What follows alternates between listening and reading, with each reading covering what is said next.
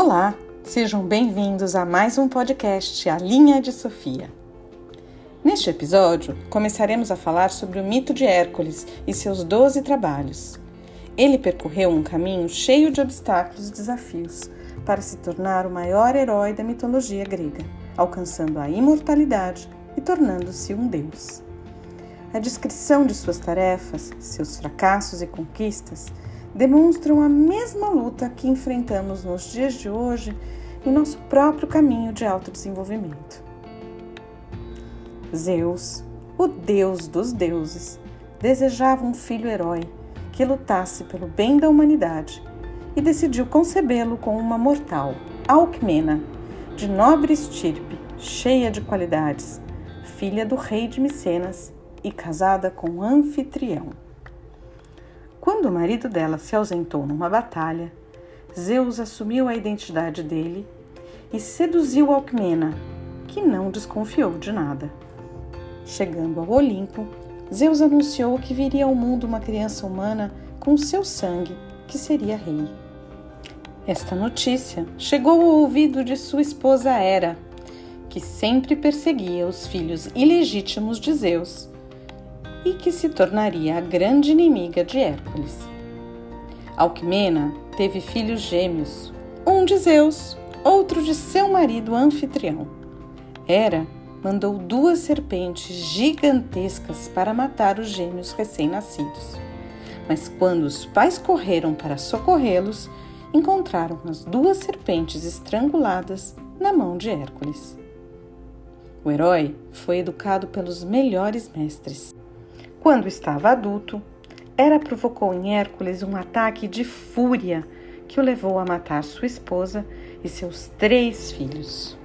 Como punição pelo crime, o oráculo de Delfos, orientado por Hera, incumbiu-o de servir ao rei Eristeu, que lhe passaria doze tarefas de extremo risco.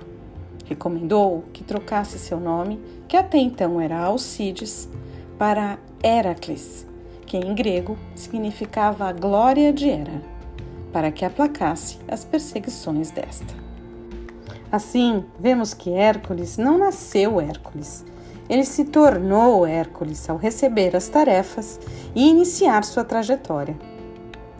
Antes que nosso herói encarasse seus desafios, Eristeu o orientou a receber os presentes que cada um dos deuses lhe dera.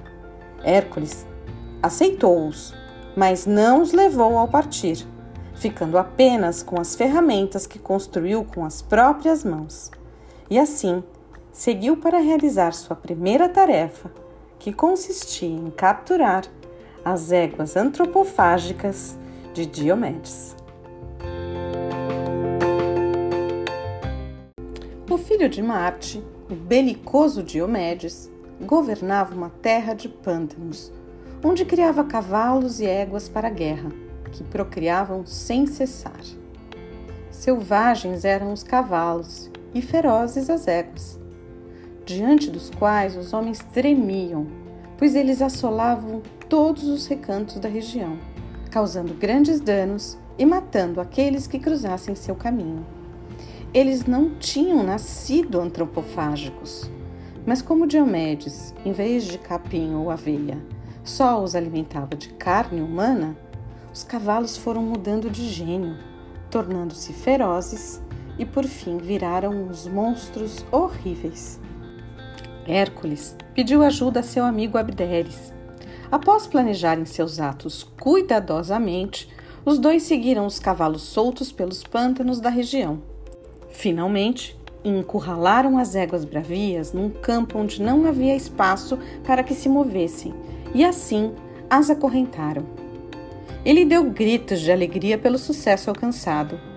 Tão grande era o seu deleite pela proeza feita que ele se julgou indigno de segurar as éguas ou conduzi-las pelo caminho até Diomedes. Pediu a Abderes que as conduzisse, mas este era fraco e teve medo da tarefa ele não conseguiu conter, arriar e conduzir as éguas.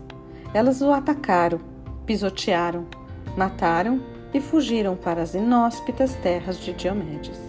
Mas sábio, humilde e abatido, Hércules retornou à sua tarefa. Saiu à procura dos cavalos por toda parte, deixando o amigo morto no chão.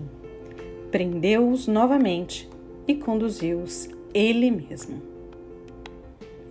Hércules representa o ser humano ainda imperfeito, que definitivamente toma em suas mãos a natureza inferior e voluntariamente submete-se à disciplina que fará emergir o divino que carrega consigo. A história deste herói narra as etapas básicas da experiência da alma e nos ajuda na compreensão das forças internas que atuam em nós. Segundo Alice Bailey, em seu livro Os Trabalhos de Hércules, há uma relação de cada trabalho com uma força zodiacal, como se o progresso humano fosse ilustrado nos céus através das constelações.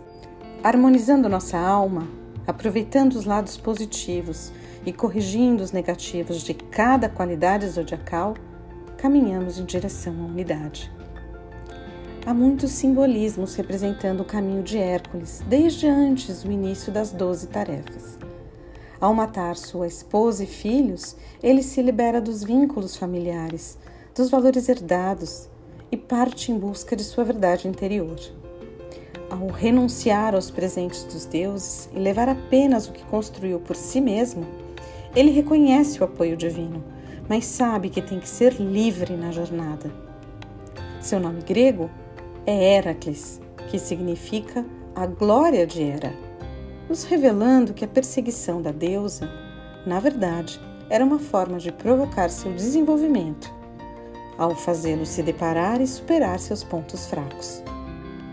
Esta prova indica que o primeiro desafio da alma deve se iniciar no mundo do pensamento, cuidando para que o egoísmo, a maldade, a pretensão, a calúnia ou a crítica destrutiva não sejam os frutos de sua mente constantemente fertilizadas pelo egoísmo e pela ilusão, aspectos inferiores da natureza humana. Os pensamentos originados no reino espiritual hão de ser sempre edificantes e fraternos. No mito, Hércules e Abderes planejam como capturar as éguas, cercando-as sem luta. Pode-se deduzir, portanto, que o primeiro grande trabalho é controlar o mental e domar emoções inconscientes ele tem que capturar o aspecto feminino da mente e providenciar para que não sejam gerados mais cavalos guerreiros. Abderes, o amigo que acompanha Hércules, simboliza sua personalidade, seu eu inferior. Mas a mente inferior não tem o treino, nem os poderes espirituais de Hércules, e por isso deixa que as éguas fujam e voltem a devorar e a devastar super-herói precisa então reiniciar a tarefa e recapturar as éguas, sua mente e seus pensamentos, e levá-las dominadas para onde estarão longe do ambiente cheio de paixões e ilusões das terras pantanosas. O herói reconhece que foi inexperiente e impetuoso e que é preciso aprender a trabalhar junto com seu amigo, a personalidade, para poder unir todas as forças disponíveis para a tarefa a ser realizada.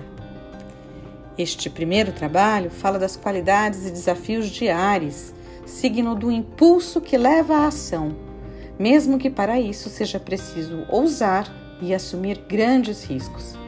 Esta energia precisa ser bem conduzida para não se transformar somente numa vitória pessoal, cheia de vaidade e egoísmo. A obtenção do autocontrole é uma das principais conquistas que deve ser buscada. A mente, para exercer bem a sua finalidade, precisa estar liberada de emoções inconscientes.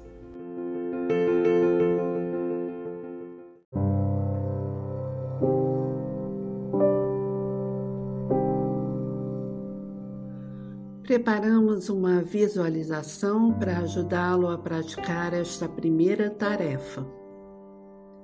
Agora, propomos um estado de relaxamento alerta que vai liberar sua imaginação. Sente-se num lugar confortável, perceba os sons do ambiente e a temperatura do ar. Sinta a sua respiração e coloque sua atenção numa imagem que vai tomando forma. Você está caminhando numa campina verdejante e o dia está deslumbrante. Surge um pensamento que vai puxando outro e mais outro e mais outro, e em pouco tempo eles pulam com facilidade de um lado para o outro em sua cabeça. Observe quais pensamentos surgem. Quando você está completamente mergulhado nos seus pensamentos, é despertado por um barulho bem forte. Um bando de cavalos selvagens corre em sua direção. Assustado e paralisado com a cena inusitada e sem solução, você apenas aguarda que eles cheguem poderosos mais perto do seu coração acelerado. Eles fazem um movimento circular envolvendo você que fica no centro desse núcleo de poeira, barulho e muitos, muitos cavalos correndo ao seu redor. Tomada pelo pânico, você fecha os olhos, silencia e descobre que a sua sabedoria interior diz sim para tudo aquilo que está acontecendo. Você abaixa sua cabeça e para de brigar com a vida e diz sim em voz alta. Sim para aquele e todos os outros acontecimentos de sua jornada que você julgou estarem errados, que não deveriam estar acontecendo. Você toma consciência de como seus pensamentos também são selvagens e sem controle, e engolem o seu dia e sua vida.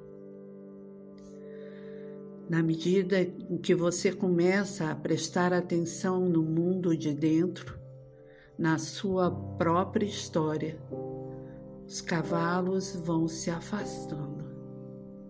E quando você abre os olhos, eles estão pastando pacíficos, compondo a bela paisagem. Aproveite para desfrutar do belo. Desacelere o tempo. Perceba que o medo atua no seu corpo, provocando inúmeros pensamentos, e que eles podem ser domados e modificados.